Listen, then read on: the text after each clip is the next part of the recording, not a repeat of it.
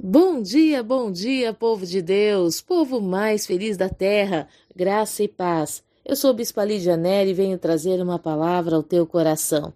O tema de hoje, um verdadeiro discípulo. O texto, João 15, 8. O que glorifica meu Pai é que deis fruto em abundância, e assim sereis verdadeiramente meus discípulos. O texto de João 15 vem falando do ensinamento de Jesus acerca da videira verdadeira. Vem falando sobre ser um ramo cortado de qualquer árvore e sendo enxertado na videira. Não sei se você sabe, mas independente de qual seja o ramo, ele, uma vez enxertado na videira, se ele decidir se ligar a essa videira, ele vai produzir o fruto da vide. E é muito interessante porque muitas pessoas falam sobre isso acerca do sangue de Jesus, que o sangue de Jesus me conecta a Ele e a partir dessa seiva eu posso produzir. Mas na verdade, quando fala da seiva da videira, estamos falando do Espírito Santo, que transfere a essência da videira para o ramo e faz com que um ramo de qualquer outra árvore possa produzir o fruto da vide. Quando nós compreendemos isso, nós compreendemos também que o aceitar se conectar à videira é desejar buscar o Espírito Santo para que ele transfira para você a capacidade de produzir frutos como a videira. Amém? No texto de João 15, fala que se esse ramo não frutifica, ele retira. E todo aquele que frutifica, ele limpa para que dê mais fruto ainda. Então, no verso 2, está falando que se não há fruto, então é retirado. E o que pode fazer um, um ramo enxertado numa videira não produzir? A falta do Espírito Santo. A religião nos ensinou a buscar Deus, nos ensinou a buscar o Filho, a receber a salvação em Cristo, mas não nos ensina a buscar o Espírito Santo para que possamos frutificar. E que frutos são esses? Em Gálatas 5, fala acerca do fruto do Espírito.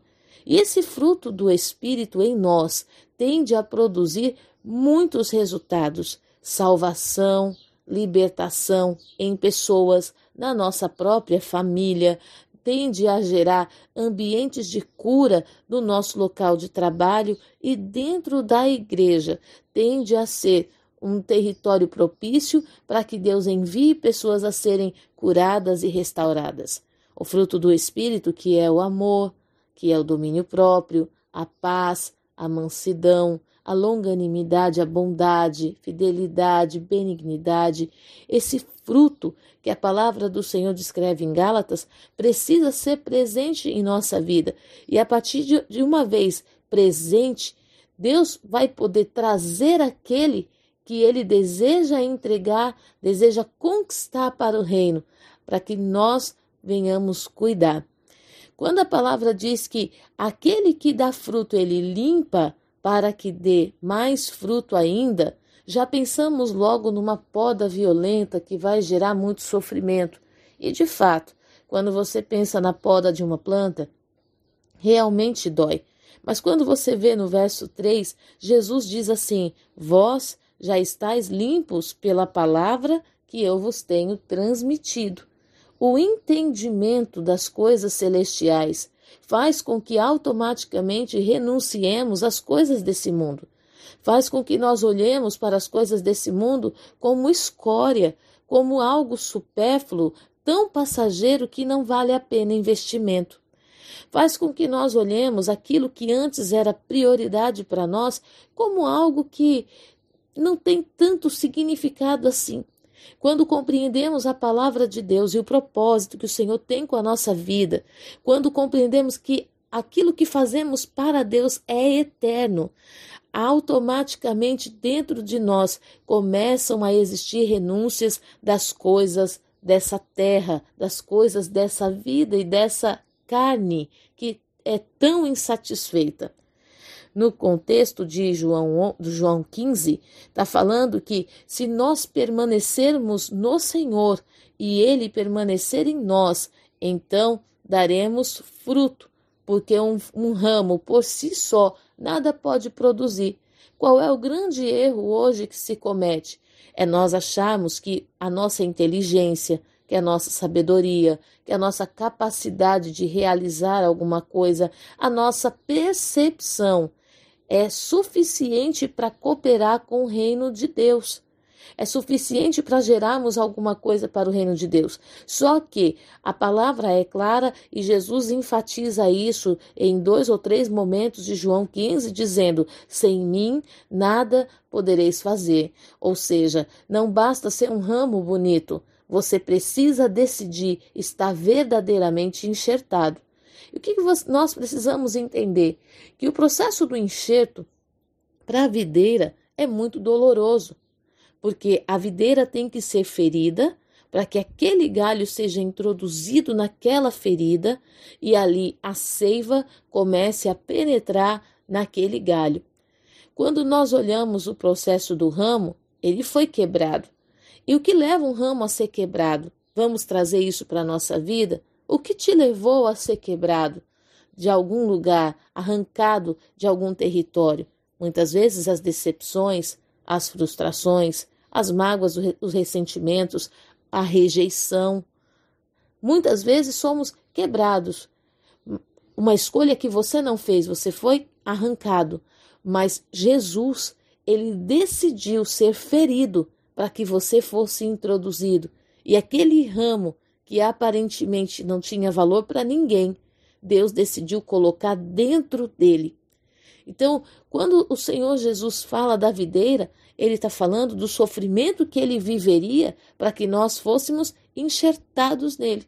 Então, a parte mais difícil, Jesus já fez. E o que você precisa fazer como um ramo enxertado nessa videira? Você precisa permitir que a seiva entre por este ramo para começar a ver vida em você.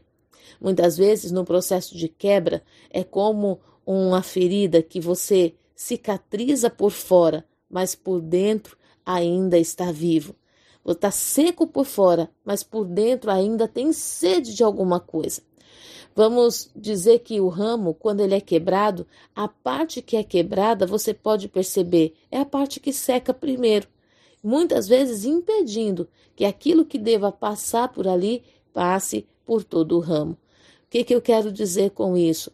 Não permita que o fato de você ser quebrado do lugar que você pertencia, das coisas desse mundo, dos desejos dessa terra, impeça o teu ramo de frutificar no Senhor.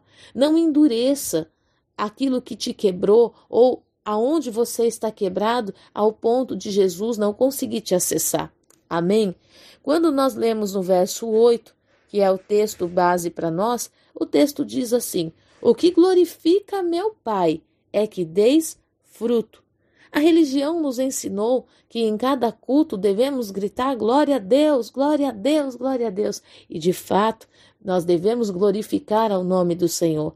Mas o que verdadeiramente glorifica o nome do Senhor são o quê? Os nossos frutos. É o testemunho que passamos a dar da mudança de comportamento, de postura, é a transformação que aceitamos receber. Isso glorifica o Senhor.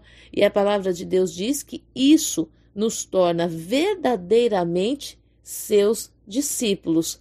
Partindo desse entendimento, se eu sou verdadeiramente discípulo do Senhor, então eu também passo a fazer discípulos para o Senhor. É como se de mim brotassem frutos com sementes, onde outras videiras, ou melhor, outros ramos, outros, outros frutos pudessem ser gerados daquela mesma videira. Bispa, mas para produzir não vai ser uma outra videira, mas a semente, o fruto é da videira original. Que o Senhor nosso Deus possa trazer entendimento ao teu coração acerca dessa palavra que você entenda que você precisa buscar o Espírito Santo. Ele é o único capaz de trazer para a sua vida a essência dessa videira, a essência de Cristo, a essência daquele que decidiu se ferir para que você fosse enxertado. Por que não produzir? Por que não frutificar? Lembre, no verso 3 diz: Você já está limpo. O que te impede de frutificar? Permita que o Espírito Santo de Deus flua dentro de você, para que você venha produzir e assim glorificar ao nome do Senhor. Não permita que o teu passado endureça o teu coração ao ponto de você não perceber que Deus já tem feito novas todas as coisas na sua vida. Frutifique, multiplique a videira, faça essa videira ser conhecida no mundo inteiro. Faça com que ramos perdidos venham ser enxertados, em nome de Jesus. Um ramo caído, ele é um ramo pisado, sem valor. Ninguém consegue olhar para ele e enxergar que dele possa frutificar alguma coisa. Mas um ramo enxertado, oh meu Deus, ele passa a ser uma fonte de vida e de alimento para outras pessoas. Eu quero, em nome de Jesus Cristo, clamar que o Espírito de Deus restaure o seu valor. Que o Espírito de Deus possa hoje transformar os seus medos, as suas inseguranças e as suas dores num grande ministério, um ministério de poder. Que você possa frutificar onde ninguém acreditava que poderia haver vida. Eu quero abençoar você nesse dia e declarar que o nosso Deus seja contigo e te abençoe ricamente em nome do Senhor Jesus. Fique na paz.